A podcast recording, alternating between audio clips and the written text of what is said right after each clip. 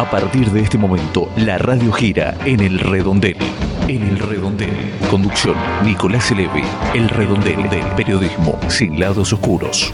Hola, ¿qué tal? ¿Cómo están? Bienvenidas y bienvenidos a este nuevo encuentro de El Redondel, Periodismo sin lados oscuros, programa válido entre el 31 de diciembre de 2020 y el 7 de enero de 2021 durante 60 minutos vamos a hacer periodismo sin lados oscuros, un repaso por los temas más importantes de la actualidad de la Argentina y el mundo, el deporte con Eduardo Freddy, muy buena música en este programa que tiene una versión podcast que podés escuchar desde elredondel.wordpress.com, una versión un poco más corta desde Spotify, por supuesto, y también una versión todavía más corta y con contenido audiovisual en nuestro canal de YouTube, youtube.com barra el redondel. Todo esto te lo cuento en el bloque del medio y ahora así ya de una comenzamos con el primer bloque del programa de esta semana.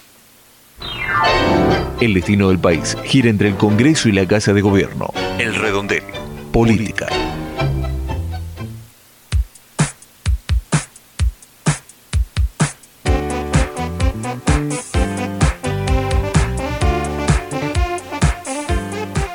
Momento de repasar las, eh, los temas más importantes para nosotros al menos en estos días que eh, están marcando el fin del 2020 y el inicio del 2021.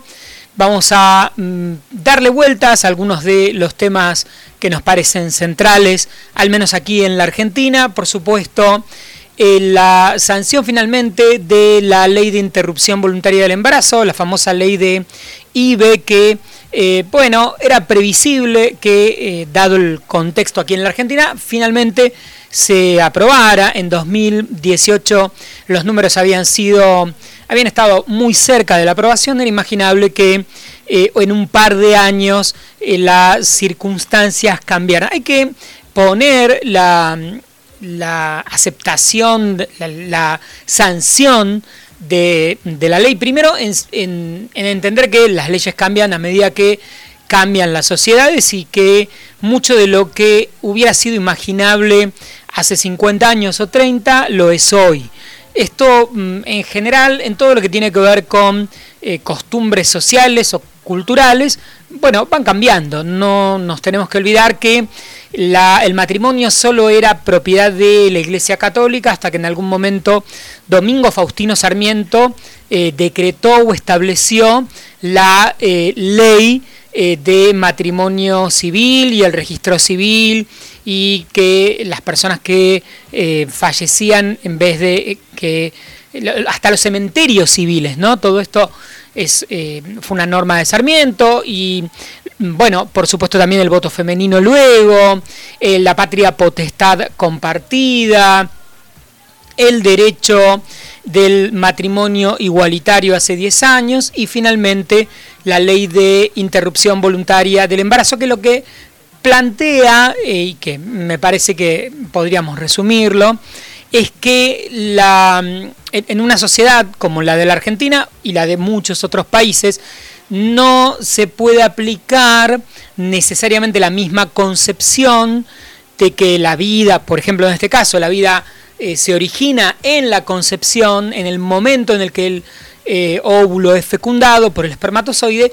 Eh, esto es una, una, manera de verlo esencialmente desde la Iglesia Católica Apostólica Romana. No todas las eh, religiones mm, ven exactamente igual este tema, en, otras religiones es distinto, y por supuesto hay mucha gente que no tiene ninguna religión, que no es ni católica ni de ninguna otra, eh, y me parece que en un país que es eh, laico y que tiene libertad de, credo desde 1853, es imaginable que la legislación tiene que eh, dar margen a todas las personas y que por supuesto cada uno en función de su convicción tome la decisión que quiera, porque eh, para las personas para las que divorciarse está mal, no se divorciarán, las personas que no están de acuerdo con el eh, matrimonio con personas del mismo sexo no lo, no lo harán, las personas que crean que el aborto es algo mm, que es un pecado ante por, cuestiones religiosas, por supuesto tampoco lo harán. en todo caso, esto le permite a quienes no coinciden con una visión cristiano-católica, que hay muchas personas, cumplir si quieren con visiones que son distintas, que tienen que ver en todo caso con aspectos científicos, éticos, la, definición de cuándo alguien es una persona, cuándo la vida es autónoma, eh, bueno, una cantidad de temas que aparecieron en el debate y en la discusión. El derecho de las personas sobre sus propios cuerpos, eh, que bueno, por supuesto son discusiones que eh, para nosotros incluso son, están generando cierta polémica, pero hay que repasar que en muchos países son también discusiones que ya han sido saldadas. En aquellos países del primer mundo, a los que en general nos queremos parecer, muchas de estas discusiones tienen 50 años. Y cuando discutimos la ley de voto femenino ya tenían 30, 40 o 50 años. El divorcio vincular acá en la Argentina en los años 80 en el gobierno de Raúl Alfonsín, lo discutimos como 30, 40 años después de que el resto del mundo resolviera ¿no? el, divorcio. Así que, eh, bueno, eh, se ha dado un paso como otros tantos que se van a ir dando simplemente porque, como veníamos planteando, las sociedades cambian, evolucionan, los problemas eh, cambian y, los, y en definitiva me parece siempre interesante esto de entender la, la, evolución y la ampliación de posibilidades que implicará, reitero, no también entender que no, uno no puede esperar que todo el mundo vea la realidad como uno la ve. Y si hay una legislación, bueno, el que eh, una legislación que permite algo, el que no está de acuerdo no, no tiene por qué hacerlo. Pero es un poco eh, fuerte esperar que todo el mundo tenga un eh, valor católico apostólico romano en un país, o cristiano, en un país en el que no es obligatorio ser cristiano, católico, apostólico romano, y de hecho no es obligatorio ser o formar parte de ningún culto religioso. O sea, hay gente que lo es y, que, de, y de muchas religiones, y hay gente que no es de ninguna o no coincide con ninguna o, vaya a saber con qué cree o en qué cree. Este es uno de los temas sin dudas eh, interesantes de la semana. Otros eh, que, son de estas horas, la vacunación finalmente que ha comenzado aquí en la Argentina con la eh, vacuna Sputnik B, que es la que ha llegado en dosis relativamente importantes en comparación con algunos otros países de la región a América, a la Argentina, en comparación con América Latina. Eh, y mientras ya tenemos aprobadas otras dos vacunas, las de Pfizer y las de AstraZeneca, Pfizer por el momento no tenemos mm, mucha posibilidad o no tenemos muy en claro si vamos a usarlas y cuánto, no hay un acuerdo firmado con este laboratorio. Venimos hablando ¿no? del tira y afloje de los laboratorios, qué países pudieron comprar más, cuánto compraron, cuánto se abastecieron.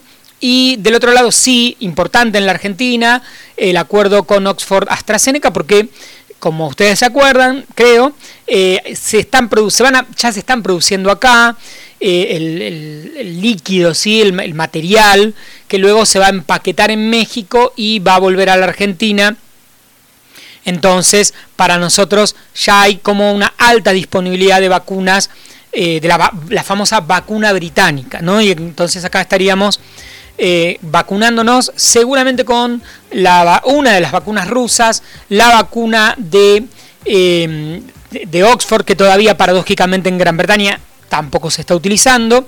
Eh, y ahí está el gobierno detrás de una de las vacunas chinas, la de Sinopharm, y hay algunas otras negociaciones con algunas otras eh, otros grandes laboratorios para eh, avanzar.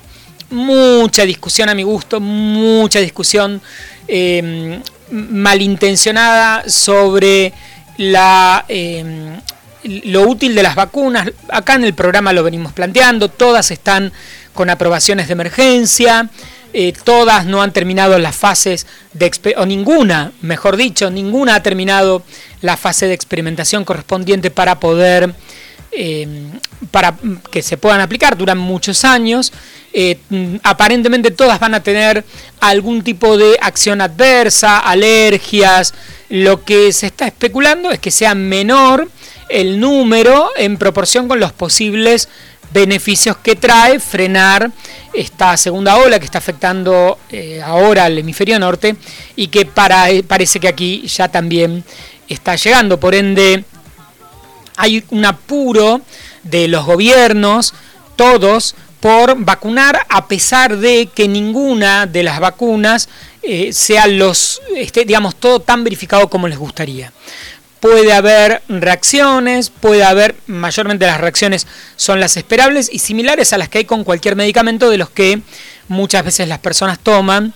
Em, así que hay que ponerse en el contexto de lo que es una pandemia, que acá en el redondel lo hemos dicho muchas veces, eh, todavía a un año de la pandemia mucha gente que no entiende qué es o qué significa una pandemia, o qué ha, pasado, qué ha pasado en el mundo con pandemias anteriores, que las segundas olas siempre fueron más terribles que las primeras. Eh, y bueno, este proceso de la negación, lo venimos hablando acá en el programa, bueno, no pasa nada, no me voy a contagiar.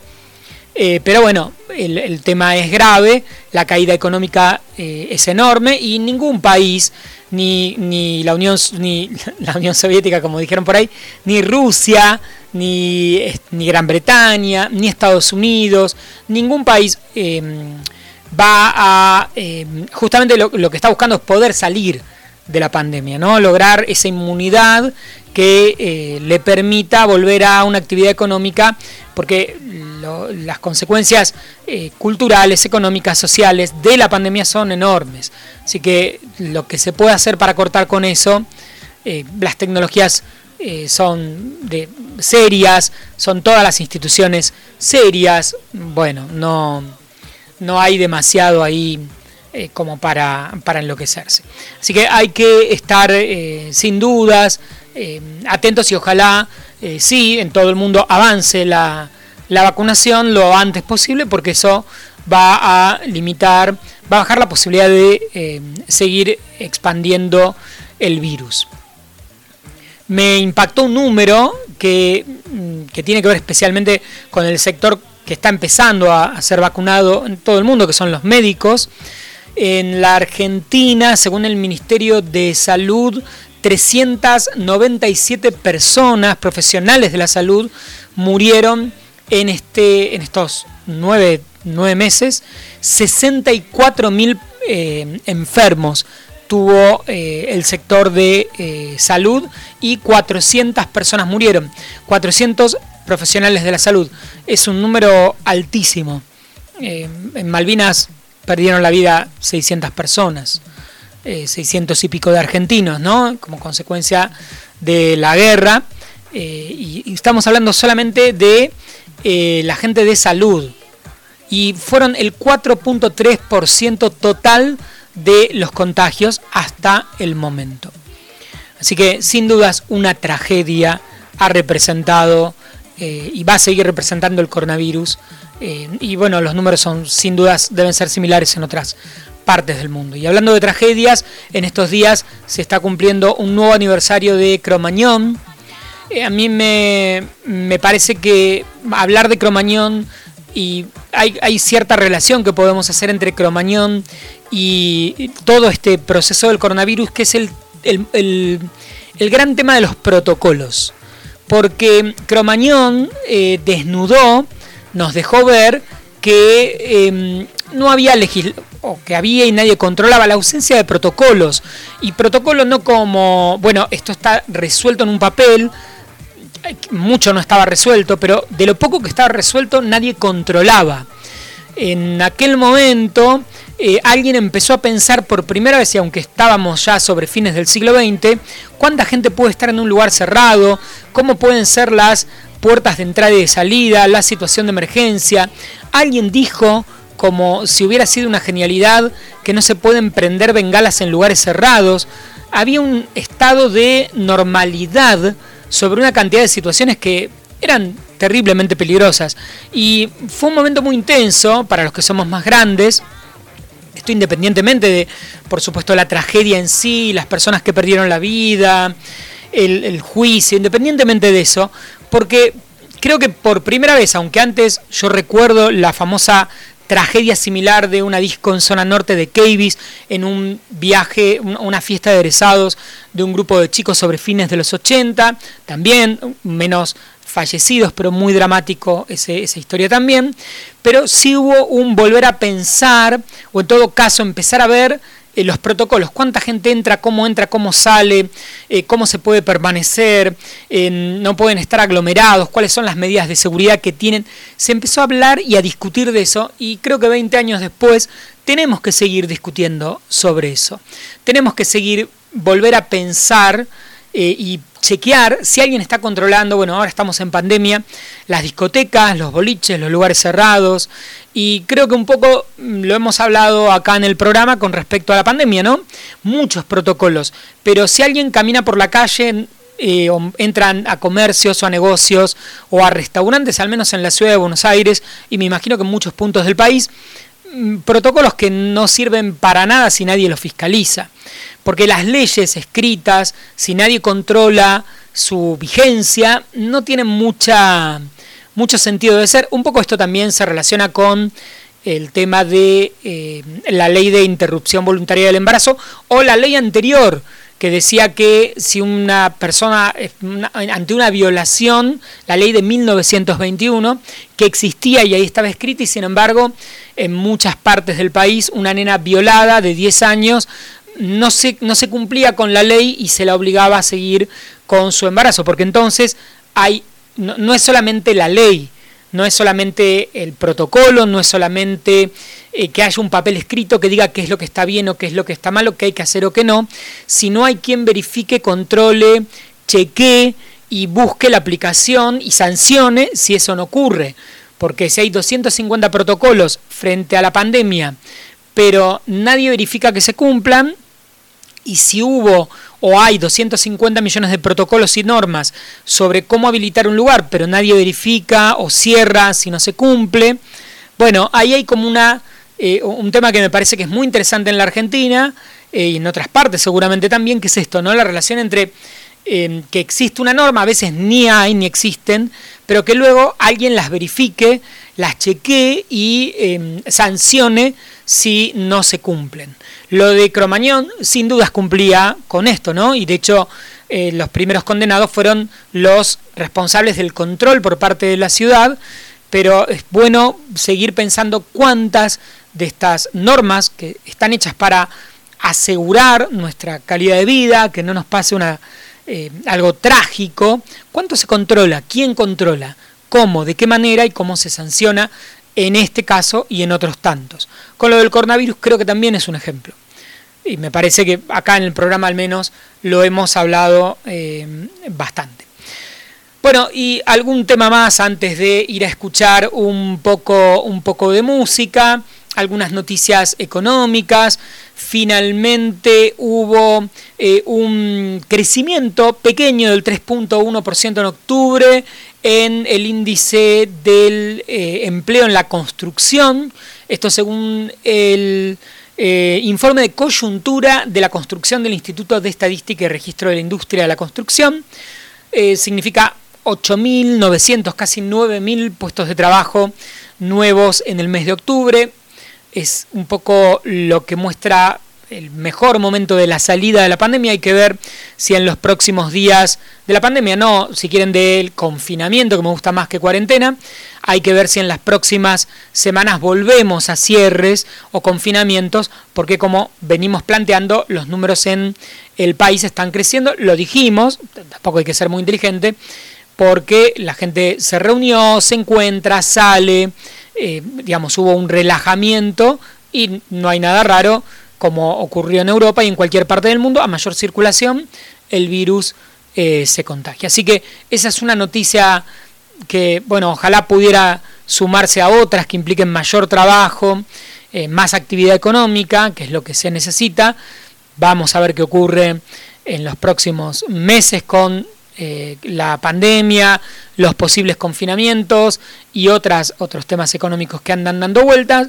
Y en la ciudad de Buenos Aires aumentos en las tarifas de taxis, subtes, estacionamiento medido, la BTV, todo va a estar aumentando en las próximas semanas con el inicio del año 2021. Así que mm, vamos a tener que estar atentos a lo económico en, eh, en el consumo, la inflación que sigue en 3-4% anual, el acuerdo con el Fondo Monetario, que no es un tema menor y está pendiente, y por supuesto muy expectantes de qué ocurra con la eh, segunda ola del coronavirus que va a marcar si eh, vamos a tener nuevamente un año con mucha, eh, mucho freno económico, recesión, caída, o si hay alguna otra medida o alguna otra opción que nos, nos permita saltear una gravedad de una ola como la que está viviendo Europa, mucho más grave que la primera, y de esta manera la economía puede eh, ponerse un poco en movimiento eh, y bueno, ahí habrá que ver cuánto crece, ojalá que crezca. Hay que seguir esperando. Vamos a escuchar ahora un poco de música, si les parece estamos en tiempo.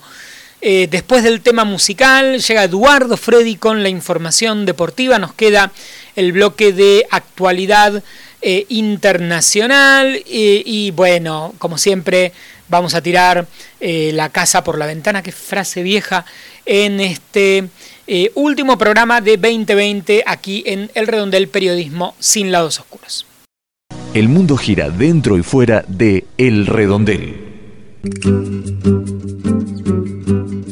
Buscando ser fieles al lema Un oído atento y un corazón abierto al que sufre, los voluntarios del teléfono de la esperanza atienden humana y espiritualmente durante las 24 horas a las personas que se encuentran solas, angustiadas, deprimidas, sin trabajo, con ideas o intentos de suicidio, ofreciéndoles una escucha activa y orientación concreta según su problemática.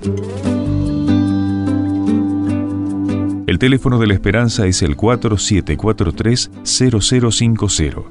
Del otro lado, y en cualquier momento, Alguien, velando, ofrece su ayuda las 24 horas. Ya estamos en el bloque del medio del programa, este programa transición entre 2020 y 2021. Acá estamos entre el 31 de diciembre de 2020 y el primero, no mentira, el primero no, el 7 de enero de 2021. Eh, te quiero recordar cómo podés eh, escucharnos y cómo podés comunicarte con nosotros. Tenemos un eh, blog, elredondel.wordpress.com. Cada vez que hay un nuevo programa, un nuevo episodio y toda esta data que te voy a dar en este rato está ahí. Así que si es la primera vez que nos escuchás o si, mm, no sé, nos venís escuchando, pero querés escuchar algún programa anterior, por ejemplo, o mm, ver Em, chequear concretamente cómo escribirnos o las redes, todo está en elredondel.wordpress.com. Esa es una alternativa, ahí tenés el programa completo de 60 minutos, una hora, con temas musicales, con todo absolutamente versión full full. Hay una versión sin temas musicales por cuestiones de derechos, que es la que está en Spotify. Nos escuchás en Spotify, ahí está el link en, el blog. Y si no, nos buscas como el redondel Periodismo sin lados oscuros, vas a encontrar el logo del redondel, que es justamente un redondel medio violáceo. Esa es otra alternativa, te suscribís y vas a tener ahí el programa semana tras semana, cada vez que hay un nuevo episodio. Estamos también en youtube.com barra el redondel, en esa versión todavía un poquito menos, eh, también menos cortinas, menos músicas, pero estoy yo hablando y es la versión más audiovisual, eh, todo, bueno, es cross media, ¿no? para que nos eh, sigas como te parezca mejor y más cómodo, con imagen, sin imagen, con audio, en versión completa, nos descargues, nos escuches por Spotify, todo es válido. Eh, por último, redes y contacto. Estamos en Twitter como arroba el redondel, en Instagram como arroba el redondel y en Facebook somos arroba el redondel periodismo. Tenemos un correo electrónico que es elredondel arroba gmail.com. Así que ahí está toda la data para que te contactes, para que eh, participes del programa, opines, critiques, estés de acuerdo, estés en desacuerdo eh, y nos cuentes lo que eh, tengas ganas. Por último, me encontrás específicamente a mí en redes sociales como Nelevi, mi nombre es Nicolás Elevi, así que soy arroba N-E-L-E larga y en todas las redes sociales Nelevi, así me encontrás si querés. Ahora, nos queda un pedacito de tanda, llega Eduardo Freddy con la información deportiva y seguimos girando en el redondel. Los niños de las comunidades indígenas necesitamos para ir a la escuela y también nos hace falta para estudiar. Además, muchos nos tenemos para conectarnos y sobre todo para jugar como todos los chicos. Los niños, niñas y adolescentes indígenas necesitan muchas cosas, pero empecemos por escucharlos. Ignorarlos contribuye a su exclusión. Hagamos que sus derechos se cumplan. UNICEF. Tenemos la forma justa para hablar de deportes. Deportes en el redondel.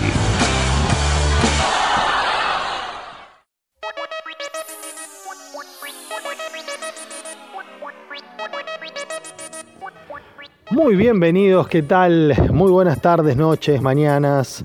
Sabemos cómo es esto de la escucha digital, de la escucha eh, a demanda. Así que que la estén pasando bien, sobre todo estamos llegando a fin de año. Eh, en el momento y en el lugar en el que estén escuchando esta columna deportiva de El Redondel y obviamente nuestro podcast El Redondel también eh, de la mano de Nicolás Elevi. Y estamos llegando a fin de año y en general lo normal en, en todos los años es que a esta altura se estén definiendo eh, deportivamente o se hayan definido ya la mayoría de los campeonatos de la mayoría de los deportes. Sin embargo, en este año atípico eh, estamos entrando en un momento que más que de análisis es de eh, definiciones, ¿no? definiciones sobre todo en este, el mundo del fútbol, el fútbol argentino en particular, eh, en Europa todavía no, porque sabemos que la temporada importante de, fútbol en Europa eh, finaliza siempre a mitad de año. Pero en nuestro fútbol sí se definen cosas importantes, con algunas sorpresas como el préstamo que mm, River aprobó para que Lucas Prato se vaya al Feyenoord de Holanda, se va a sumar por seis meses al equipo holandés y con una eh, opción de compra que si bien eh, no está estipulado o al menos no, no se dio a conocer, eh, habla de también algunas de las urgencias económicas de River. Se sabe que es uno de los equipos con más deudas en el fútbol argentino, pero que los éxitos deportivos tapan algunas de estas informaciones. Y por otro lado, también hay que decirlo, los éxitos deportivos atraen dinero también, con sponsor, con contratos, con premios, pero eh, está claro que el club de Núñez eh, tiene que vender y tiene eh, que ir saldando esas deudas que a la larga se pueden llegar a convertir en un problema, en un problema sobre todo cuando deje lo deportivo de, estar o de funcionar como lo está haciendo ahora con, con Marcelo Gallardo. Pero decíamos, entramos en etapa de definiciones y, como nos hemos mal acostumbrado o bien acostumbrado, depende del color de la camiseta eh, de los que estamos escuchando, eh, Boca y River se tornan eh, protagonistas principales. tal vez en la Copa Diego Armando Maradona esa definición tenga un anticipo, porque como están los dos en el mismo grupo, será uno u otro el que llegue a la gran final en el grupo en el que están eh, Boca y River, sobre todo después de los últimos resultados, está claro que el superclásico que van a jugar el 2 de enero, fecha eh, inédita para un superclásico al menos por campeonato, y creo que por Copa de Verano tampoco, porque normalmente las Copas de Verano se empiezan a jugar o se empezaban a jugar a, mediados de enero con, los equipos en pretemporada. Eh, los tendrá como animadores y diría yo casi eh, definidores de esa zona. El que gane ese clásico será seguramente eh, quien accederá a la final de la Copa Campeonato del lado de ese grupo. Y en el otro está ahí un sorprendente Banfield que con un, sólido proyecto en inferiores, con una muy buena formación en este, jugadores eh, juveniles, intentará romper con esa máxima del fútbol que dice algo así como que los chicos, los niños, los jóvenes ganan partidos y los jugadores experimentados ganan campeonatos.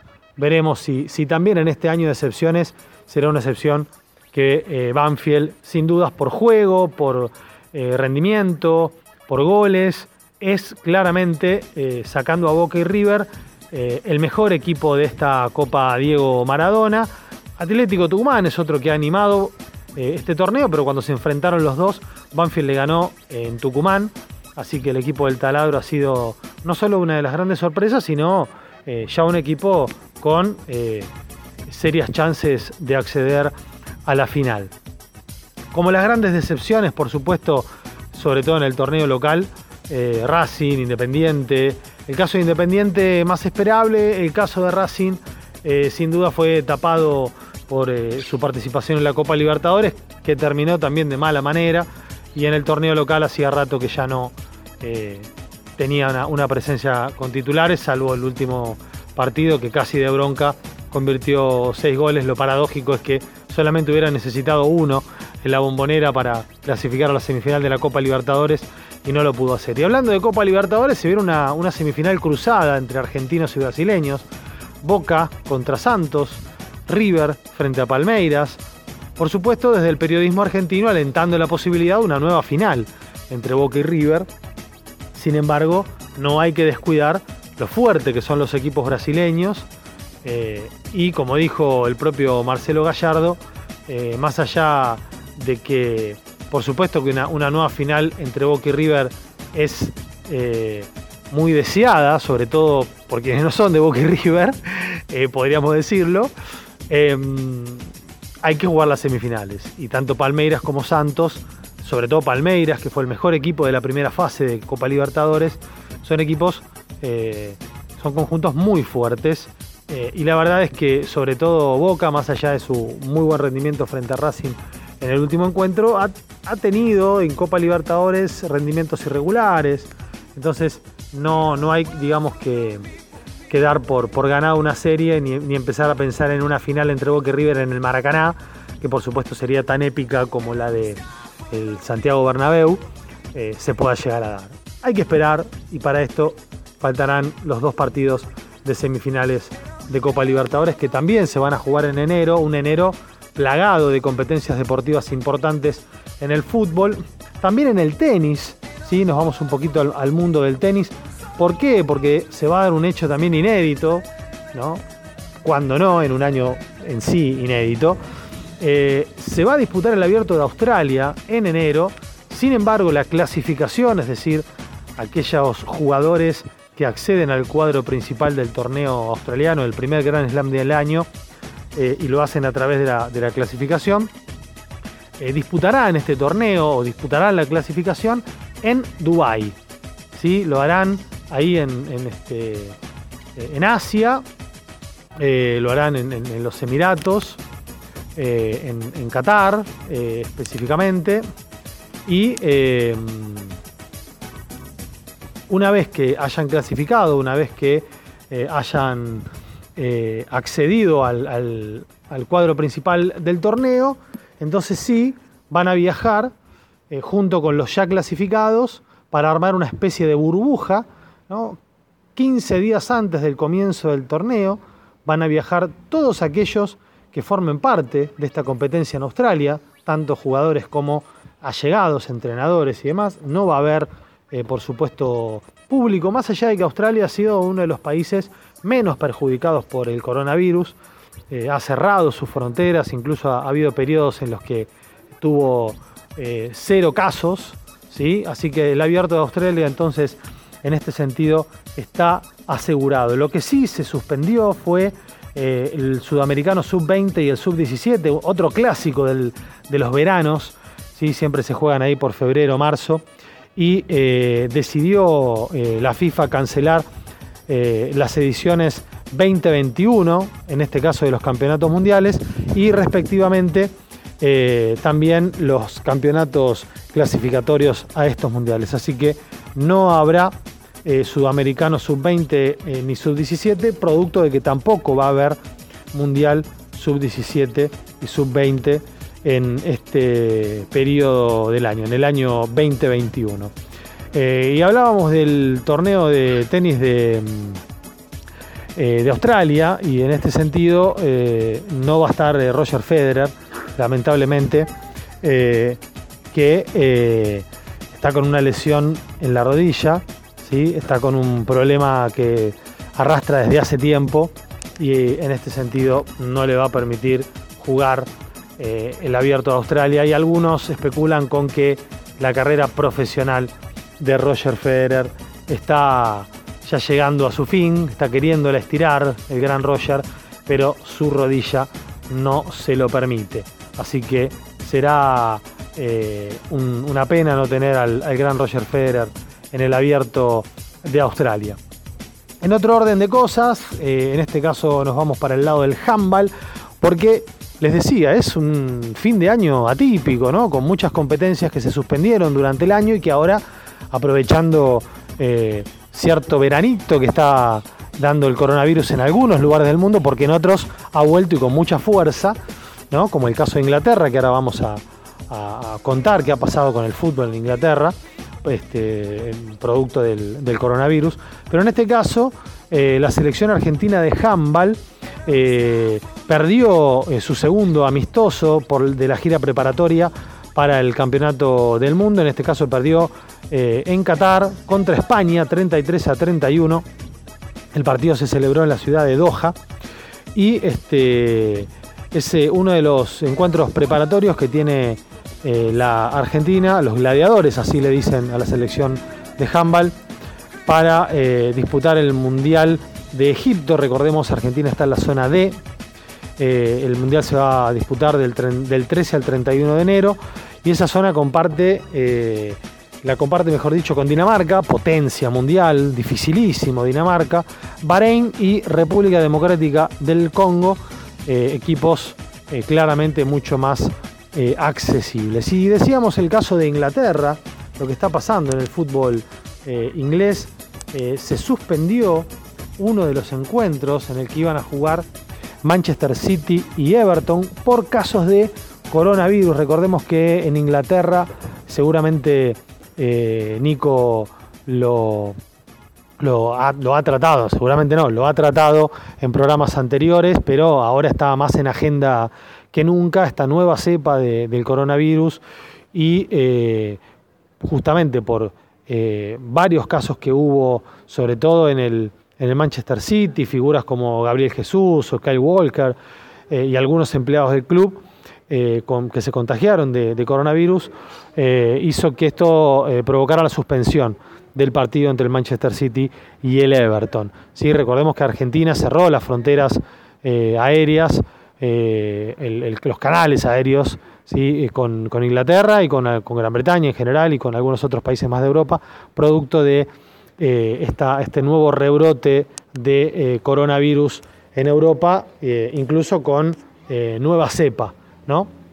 Así que estas son más o menos las noticias más importantes del mundo del deporte, un, fin de año que nos encuentra con claramente muchísima más actividad, sobre todo en lo local, que en otras épocas que eh, impide, si se quiere, hacer algunas reflexiones, tal vez para más adelante podemos dejar la cantidad de, por ejemplo, en el fútbol, de directores técnicos que han sido echados, ¿no? Uno o se especulaba con que el hecho de que no hubiera descensos, eh, que esta fuera una copa y ni siquiera un, torneo de liga, sino una copa, eh, que sumara como copa, como siempre decimos en nuestra columna, aplacara algunos ánimos de dirigentes, sin embargo no, hubo muchos técnicos echados, eh, muchos eh, equipos que, cambiaron de, directores técnicos eh, y esto no hace otra cosa que confirmar cierta falta de paciencia o de locura o incluso de eufemismo cuando se habla de proyecto, ¿no? cuando se le pide, a veces uno se entera de que a los directores técnicos les piden carpetas de proyectos y demás, cuando en realidad si, si la pelotita no entra y, el equipo no funciona, se van este, más rápido de lo que llegaron. Hasta aquí entonces hemos llegado al final de nuestra columna deportiva. Eh, quien les habla, Eduardo Freddy, espera encontrarlos la semana próxima también con eh, más información, ya seguramente con eh, la Copa de la Liga Argentina, la Copa Diego Armando Maradona en, su etapa ya de definición. Si quieren encontrarme en redes sociales, lo pueden hacer como en, Instagram, mejor dicho, con este, mi, cuenta arroba edufred y eh, mejor dicho, eh, arroba edufredi77, esa es la de Instagram, y sí la de Twitter, arroba edufred.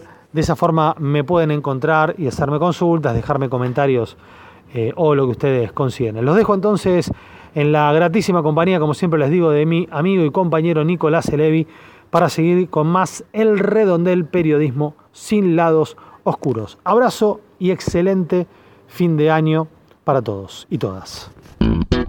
El redondel, un espacio que nos incluye a todos. yahoo.com.ar Se comenta, trasciende, se rumorea, se deja escuchar. Lo que se dice por fuera del redondel. Internacionales.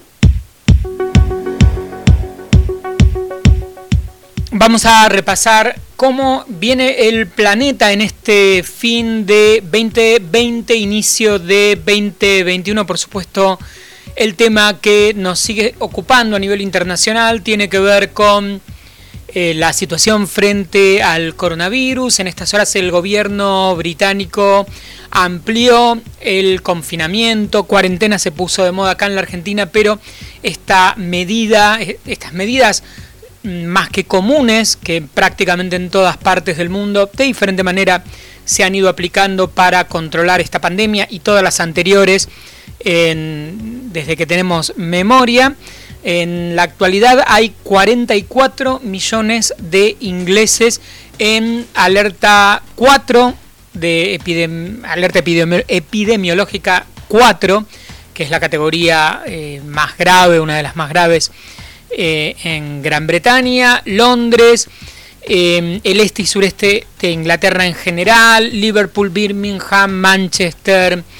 Eh, bueno, 78% del territorio inglés está con estas restricciones que, bueno, implican en varios casos comercios mínimos, incluso también circulación restringida y la imposibilidad de reuniones, em, reuniones entre personas en casas y por supuesto en otros espacios. ¿no? Los toques de queda, acá ya se está hablando, eh, o al menos como rumores o como trascendidos, el presidente Alberto Fernández dijo, ¿no? La posibilidad de que haya algún tipo de política disuasiva para desarmar reuniones en el espacio público. No sé si un toque de queda, pero algo así como, si vemos mucha gente juntas, las fuerzas de seguridad tratando de invitar a la gente a que no se reúna. Mm, bueno, todas distintas maneras eh, o técnicas que en distintas partes del mundo eh, se aplican más o menos, siempre insistimos, similares para eh, frenar que el virus se expande mucho más en Gran Bretaña con los datos que muestran la famosa cepa británica, mucho más contagiosa que la que este, hasta este momento eh, se venía presentando. Ya hay casos en Chile, la, mm, una mutación similar preocupante en Brasil, también en Sudáfrica.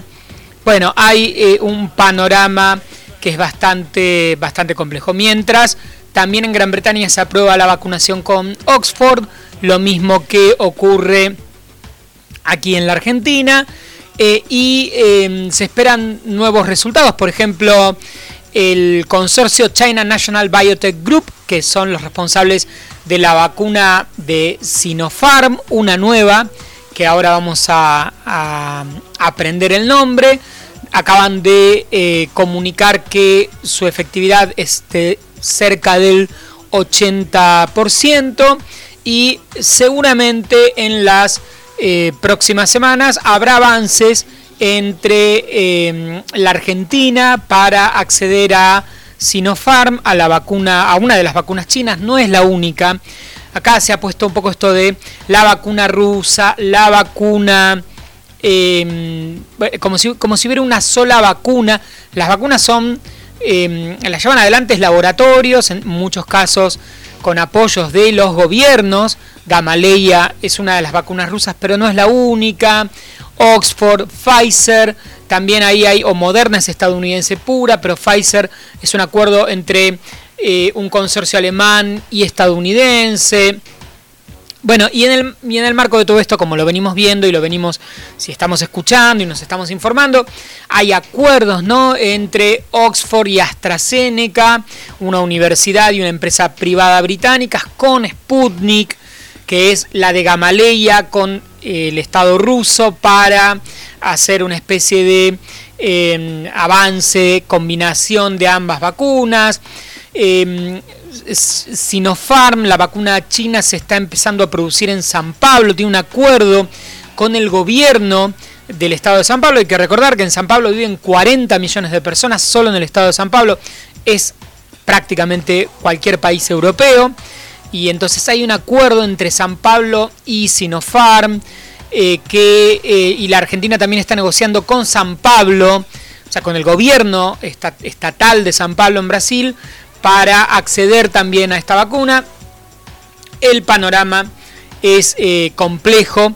Estados Unidos sigue registrando récords en su pleno invierno. Están ya casi en 4.000 personas muertas por eh, día y el número de eh, contagiados sigue siendo importante y muy grave. Así que sin dudas, este fin de 2020, principio de 2021, nos encuentra con la gravedad de la segunda, tercera ola de coronavirus en muchos países y las distintas estrategias que cada gobierno va tratando de, eh, de llevar adelante para disminuir los contagios, cierres, cierres parciales, cuarentenas, confinamientos, toques de queda, con más o, mm, mejor o peor suerte, pero políticas que son relativamente similares y se van experimentando, cierres de fronteras, cierre de vuelos, eh, cierres de, ciudades, miren lo que ocurrió en Brasil cuando la justicia dijo que nadie podía entrar y salir eh, de bucios, o mejor dicho, que nadie podía entrar y que todos debían salir de bucios por el riesgo, que es lo que ocurre en, especialmente ahora aquí en el hemisferio sur, el riesgo de que mm, se saturen las camas de eh, pequeños pueblos, de localidades que eh, si hay muchos enfermos y contagios, bueno, sus hospitales están pensados para los habitantes habituales, no para la cantidad de turistas que se reciben verano tras verano. Así que ese es sin dudas uno de los eh, temas que nos preocuparán. Esperemos que mm, algo bueno ocurra una vez aquí, especialmente en la Argentina, eh, una vez que eh, terminen las fiestas, para ver si podemos bajar un poquito la, la curva de contagios, pensando ya en el proceso de vacunación, que más o menos está yendo a la par en todo el mundo, ¿no? En líneas generales, sobre ya fin de este 2020 ya hay varios países que han comenzado a vacunar y otros lo estarán haciendo en enero, febrero con las dosis que se han ido liberando o que han ido consiguiendo, que es bastante errático. Hay países como Colombia que recién en febrero se estima que empiezan a vacunar y otros que han logrado más o menores dosis según los acuerdos que eh, lograron entre países, estados o, empresas o, o, consorcios. Bueno, tema, tema complicado.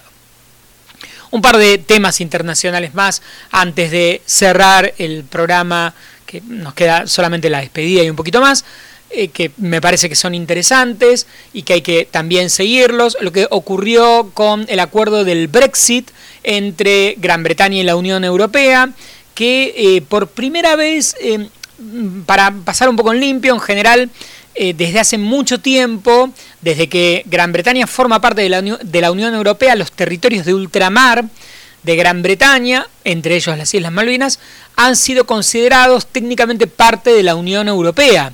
Esto en cuanto a eh, acceso a eh, mercados de los productos de los territorios de ultramar, por ejemplo, el pescado que se puede pescar en Malvinas, llegaba a Europa de una manera más accesible. Bueno, con Con el acuerdo con el Brexit, el, acuerdo solo incluye a Gran Bretaña, pero deja fuera los territorios de ultramar que eh, pasan a dejar de ser parte económicamente o políticamente de alguna manera de la Unión Europea.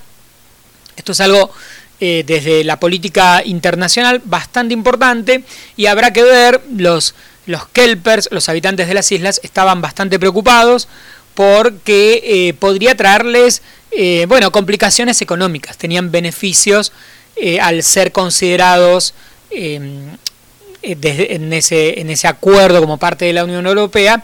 Y ahora, bueno, este, este beneficio sí lo tiene la Gran Bretaña, el reino en sí, el Reino Unido, pero no las, los territorios externos. Así que hay un tema ahí interesante para ver, eh, también por supuesto, cómo eh, se termina poniendo en práctica este acuerdo que Boris Johnson firmó por la salida, esa salida extraña de Gran Bretaña de la Unión Europea es un tema interesante. Y otro tema que viene de Europa, que también me parece interesante y que hay que prestarle atención, me parece muy atractivo, es la propuesta del gobierno de Pedro Sánchez en España de una ley o una reforma legal que modernice la monarquía.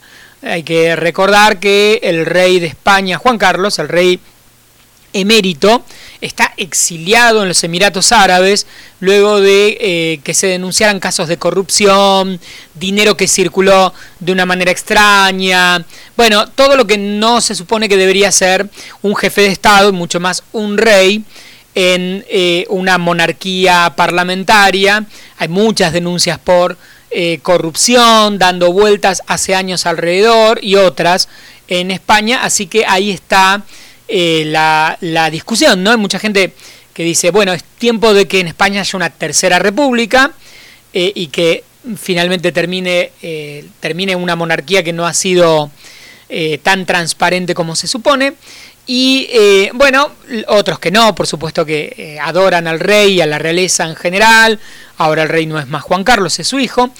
Pero ahí está el plan de que haya una reforma que permita eh, mayor transparencia e incluso que se lo pueda juzgar al rey, lo que eh, como muchas veces suele ocurrir en las monarquías, aunque sean teóricamente democráticas, constitucionales, los reyes siguen teniendo eh, muchos beneficios. Las familias reales no pueden ser juzgadas, no se puede hablar mal de ellos en los medios. Bueno, algo así como una democracia en la que hay alguien, los reyes, que tienen eh, mayores beneficios que el resto de los ciudadanos. ¿eh? Un poco de esto hay. Vamos a terminar el bloque de información internacional, separamos y hacemos el cierre, ultimísimo bloque de este programa del Redondel de 2020. Seguimos girando el Redondel.